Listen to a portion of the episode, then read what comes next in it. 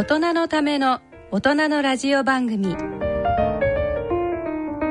大人のラジオ。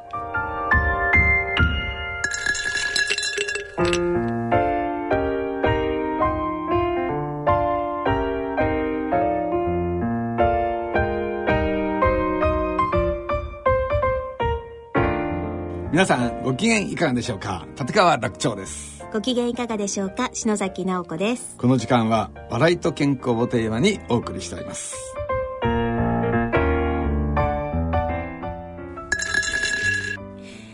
さて今日は昭和の日。昭和の日です、はい。昭和昭和4の日。月29日、昭和の日昭ね和の日、はい。ということでゴールデンウィーク、まあ、始まりましたね。そうですね。はい。これが今年は結構ね、はい。あの休み用によっては10連休ぐらいになったりしてね。行きますね、ね今年はね。結構多いですよね今年はね。ねえ。どっか行く方も多いんじゃないでしょうかね。ねいいないいな。ですね。はい。何暗くなってるんですか 二人で。そうねこういう話するとね。ねもいいいの、うんいいのいいの。ね行かれる方もいらっしゃるんですから。はいそうですよね。そういう方はねもはい。うルンルンですね、楽しんでいただいて。ううんんいやでもね、昭和でもご存知ないでしょ篠崎さん。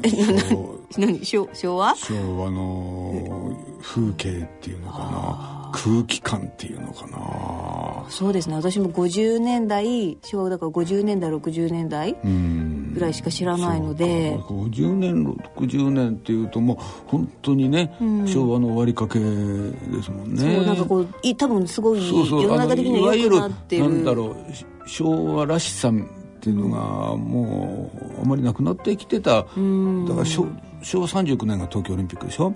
あで東京オリンピックで東京なんかでら、まあ、田舎あんまり変わんなかったけどね。東京なんかからとか変わっちゃって。あんまり昭和らしさがねだんだんだんだんなくなってきて、私は29年生まれなんですよ、だから昭和30年代っていうと子供時代。うん。あの「オールウェイズ」っていう映画がね、ありましたね、うん、あれが大体20年代ぐらいなんですよね。だまああの頃の空気感ってものが十分にあった時代ですいいなよ、あなんかいいな朝起きるとね起きるっていうか布団の中で外をねカチャカチャカチャカチャカチャカチャカチャカチャ音がするんですよほ何の音だか分かりますうわかんない分かんない何何あの自転車屋さんの音え自転車屋さん？あ、自転車ごめん。間違えた。牛、牛乳屋さんの自転車屋なんで朝から自転車が回ってくるいや、もうね、自転車のイメージが今バーンと目の前に出たから自転車屋さん。自転車の荷台に牛乳瓶の入った箱を乗っけて、配達に来るの。自転車で。自転車でね。わかります。自転車屋さんそうか。その音がねあのああ朝なんだって思うわけよ、うん、だ新聞配達より遅く来てたんですよね。だからねその子供がまあねまあ布団の中にいる頃の時間帯に来たねあの頃ね。だから朝になっちゃったみたいな。でもあのカチャカチャいう音を聞くと、ああ朝なんだってあれで目を覚ますとかね。いいですねその牛乳瓶を各家庭にそのまたねポストみたいな牛乳箱ってあったのよ。うん、でしかも屋根がついてるのそれを丁寧にちょっとしただからなんかねあの、鳥鳥の巣あんじゃない、はいはい。あんな感じ、うん、平べったい鳥の巣みたいな感じでそこにねこう牛乳をそこに入れて。うん入れてってくれるわけ。そうするとそれを朝こうね飲む。飲むわけですよ。それがね結構楽しみでね。いいですね。毎朝じゃあ牛乳届けてもらって。そうなんですよ。今考えたらすごい贅沢ですよね。今牛乳今買いに行くものでしょ、そうです。コンビニとかで買っというんて私の子供の頃は届けに来てくれるものだったもんね、いやめちゃめちゃ考えると贅沢ないい時代ですよね。いい時代だけどね、考え面白いことやってましたよ。あの 洗濯機あるでしょ、はい。洗濯機今もうね脱水して、ね下手すら乾燥機まで一緒にくっついてて、全自動ですね。ね。であの頃だから三種の神器って言われてたはい。頃ですよ、洗濯機とはい。炊飯器とほテレビだったかな？ちょちょっと違ってるかもしれないけど、へーあのーこの家電のね、で洗濯機っていうのはもう当時のお母さんたちの憧れの的だったわけ。で我が家にも洗濯機が来たんですよ。はい。とうとう。ねとうとう。はい。でも洗濯しかしできないわけ。はい。ねもうそれだけでも十分なんだけど 当時としては、これを干すのが大変じゃないですか。こう例えば手で絞ったり手で絞るの大変でしょ、うん。はい。で絞り器がついてるのよ洗濯機に、あの,、ね丸い輪っかがね2本あって、その2本の輪っかの中にこう入れるのね。でカチャッと閉じるわけ、で挟むわけ丸い棒あのすり込みみたいな棒2本の間に、でこれをこうぐるぐる回すの、はいはい。そうするとその輪っかが回ると、はい。その中を絞り出されてワイシャツやらズボンやらがこう出てくる。そうするとそこにパタパタパタパタ水が落ちなこれをこうぐるぐるぐるはハンドルがついてて回すわけ。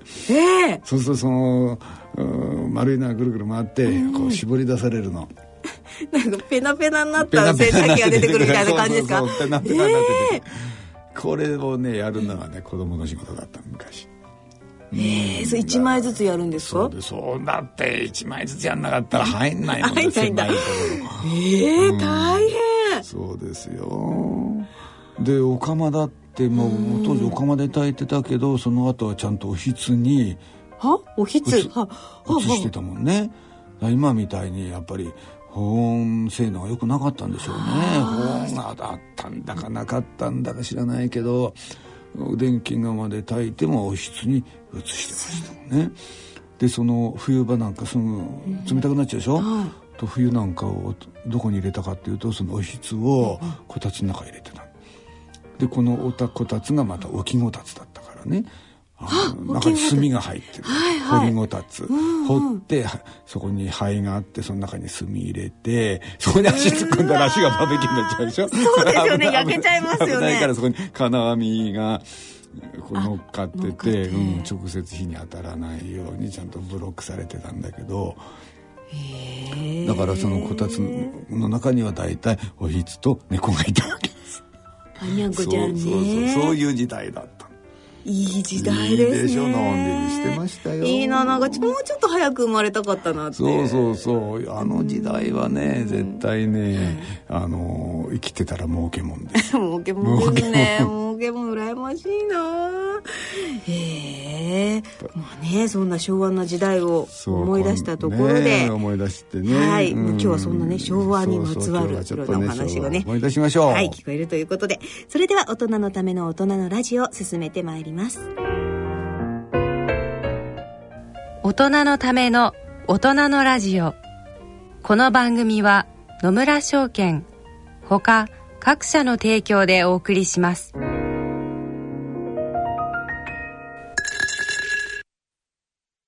野村。第二の人生に必要なのはお金だけじゃないから。ゆったりとした旅を楽しみたい。健康はもちろん若々しさもまだまだ保ちたい。住まいをもっと快適にしたり、相続のこととかもしもの時のことも考えておきたい。セカンドライフのために知りたいことってたくさんありますよね。あなたのハッピーなセカンドライフのために。野村証券の本支店ではさまざまなスペシャリストを講師にお招きして野村のハッピーライフセミナーを開催しています。詳細はウェブで「野村のハッピーライフ」と検索してください。なお当セミナーではセミナーでご紹介する商品などの勧誘を行う場合があります。それの村に来て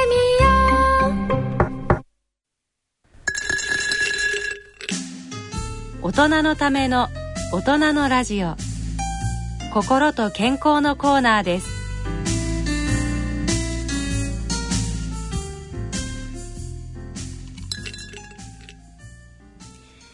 大人のラジオ。このコーナーではいつもは立川楽長さんによる落語をお聞きいただいておりますが、えー今回は楽長さん創作の昭和人情話大森の浜をお聞きいただきたいと思います。まああのね、自分で作った人情話なんですが、あの昭和人情話って言ってまあねさっきお話ししたように私昭和の生まれで子供の時代はもう昭和の真っ只中で暮らしててああいい時代だなだったなと思うんですよ。であの時代を背景にして人情話が作れないかと思っていろいろシリーズでね、はい。あの作ってたんですね。その中の一つなんですが、はい。さっき話したようにね東京オリンピックを境にして、はい。東京がガラッと変わったんです。これを題材にしてできないかってね思って。で本当に変わったんだけども、劇的に変わったのがねあの東京湾なんですよ。ウォーターフロント。でねそれによって埋め立てたわけでしょ？ウォーターフロントあ東京湾を、うんうん。で埋め立てると、何が真っ先にやられるかっていうと海海がなくなるわけでしょ？まあそうですよね。で海海海がなくなるってことは、そこの漁ができなくなるってことでしょ？ああそうですね。でまた漁師だったら外へね、ん。まあ、行けばいいけど実はそこですごいもの作ってたんですよ。すごいもの、うん、今あの新橋から羽田までモノレールがバーッと通ってでしょ、はいであそこバーッと今もう埋め立てちゃっててだからそれは昭東京オリンピックの前の昭和、えー、378年頃から始まったんですよ、埋め立てがね。でまあ、計画は前からあったんだけどでもうオリンピック目指して特貫工事で、はい。羽田に来る外国人のお客さんたちをスムーズに都内に入れなきゃいけないっていうんでね大勢バーッと来るからオリンピックで。はい。高速道路を作ったんです。でえーアクセス良くするために一緒にモノレールも作った。うんでもあの海岸でずっとね、はい。海苔作ってたのよ。あその当うん海苔の養殖やってたで東京で有名だったのは浅草海苔。浅草のり、うん、浅草海苔っていうのは本当にもう江戸時代からずっとあの辺りの産業だったんですよ。で当時ね、まあ、江戸時代と、まあ、昭和もそうだね。あの日本中で最もね、海苔の養殖が盛んだったのが東京湾なんですよ。意外でしょ意外ですね。知らなかったですと思うけそど、ん。なんで東京湾でそんな海苔作ってたのっていうと、実はね海苔って海の中で育つでしょ、はい。海水がありゃいいってもんじゃないの。あうん、あのね海苔がすいい海苔が育つ条件ってあって、はい。それはあの川の水がこう流れ込んでくる、つまり海水と淡水が混ざるところが最もいい環境なの。海苔の養殖に。で、えーそこへ行くと東京は大きな川がいっぱい流れ込んでくるでしょ。東京湾って多摩川がある隅田川がある江戸川がある、だから非常にしかも入り込んでるから東京湾って波が静かなのよ。でその中でも一番いいのが大森だ。でなんでかっていうとあの大森品川っていうのはあの辺りは遠浅だったんですよ。そういう環境がある上に遠浅で、なおかつなあの波が静かだから最高の場所だった。だから江戸時代からしかもあそこ将軍家に献上してたから、まあ、そういうこともあったんですけど、はい。まあ江戸時代からずっと盛んだった。この江戸から続いてたこの浅草のりね、あなんで浅草のりっていうかわかります？いやなんか大盛り海苔って言ったらいいじゃない？でしょ？ね、私はさっきから思ってね。うん、でも大盛り海苔っていうと舌噛むからね。え？おまあ確かに言いづらいけどね。大盛り海苔大盛り も確かに言いづらそうじゃないいんだけど、実はね、あの、大盛りで海苔作ったって、はい。こんなところじゃ人がいないから売れないじゃないですか。ああねだ当時だって街道沿いねと都会道沿いだったからね、そんなに売れるもんじゃない。でそその頃最大の消費地ってのが浅草だったわけよ、あやっぱり浅草だった。ね、それはもう昭和になってもそうだけど、だから浅草にその持ってって浅草で売ったの。だからそれはもう日本中の人が来て浅草で海苔買ってって有名になるわけ。だから浅草海苔で大盛りで作っても浅草海苔なんですよ。名前をあえて浅草うん。海苔とでこの海苔がもう壊滅した、だから昭和ね、えー、37年の暮れね、その当時大森近辺だあとつまり大田区だけであの海苔の業者が2,000件いたんですよ。2000件。2,000件。海苔漁師っていうんだけど、海苔の漁師の数は減ってきてたんだけどそれでも2,000件あったでも昭和38年の暮れは何件に減ったと思います？えー、何件だろう？危機的に減ったんですよね劇的に。何件だろう？えゼロ？ゼロ件。だってコンクリートになっちゃったから。あもう高速道路でき本当に何にもできなくなってで昭和39年がオリンピックだからゼロになったんですよ。つまり壊滅したわけえーそれつまりオリンピックの開発のために江戸時代から続いてきた浅草海苔の伝統を日本の政府はぶち壊したんですよ。そんな短期間で、うん。しかも2000ありえ件もやっないでしてょたものがうん、すごい私腹立ってねそれを知った時には。いやこれ絶対落語にしようと思って。うん。でそこにはやっぱりねノリにえー携わったたくさんの人がいるわけじゃないですか。そりゃそうですよ、それをねね。誇りを持って働いてらっしゃった方もいて、その悲しみもあるだろうし喪失感もあるだろうしこれをなんとかドラマにしたいと思って作ったのがこの「大森の浜」っていう落語なんですね。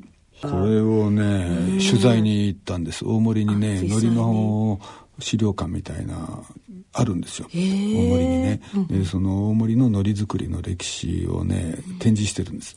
そこ行って取材して勉強してどうやって海苔を作るかとかね調べてきて作った落語なんですね。だからねこの昭和の日にね流すにはとてもいいぴった話りですよ。ね私の憤りがね相当主人公に反映されているというそういう落語ですね。いいですねちょっとね今日はじっくり聞いていただきたいですねね、えーはい聞いてください人情話です。はい。えそれでは立川楽長さんによる昭和人情話、大森の浜をお聞きください。なお、外部録音のため一部にノイズが入ります。少しビリビリと入りますので、こちらあらかじめご了承いただければと思います。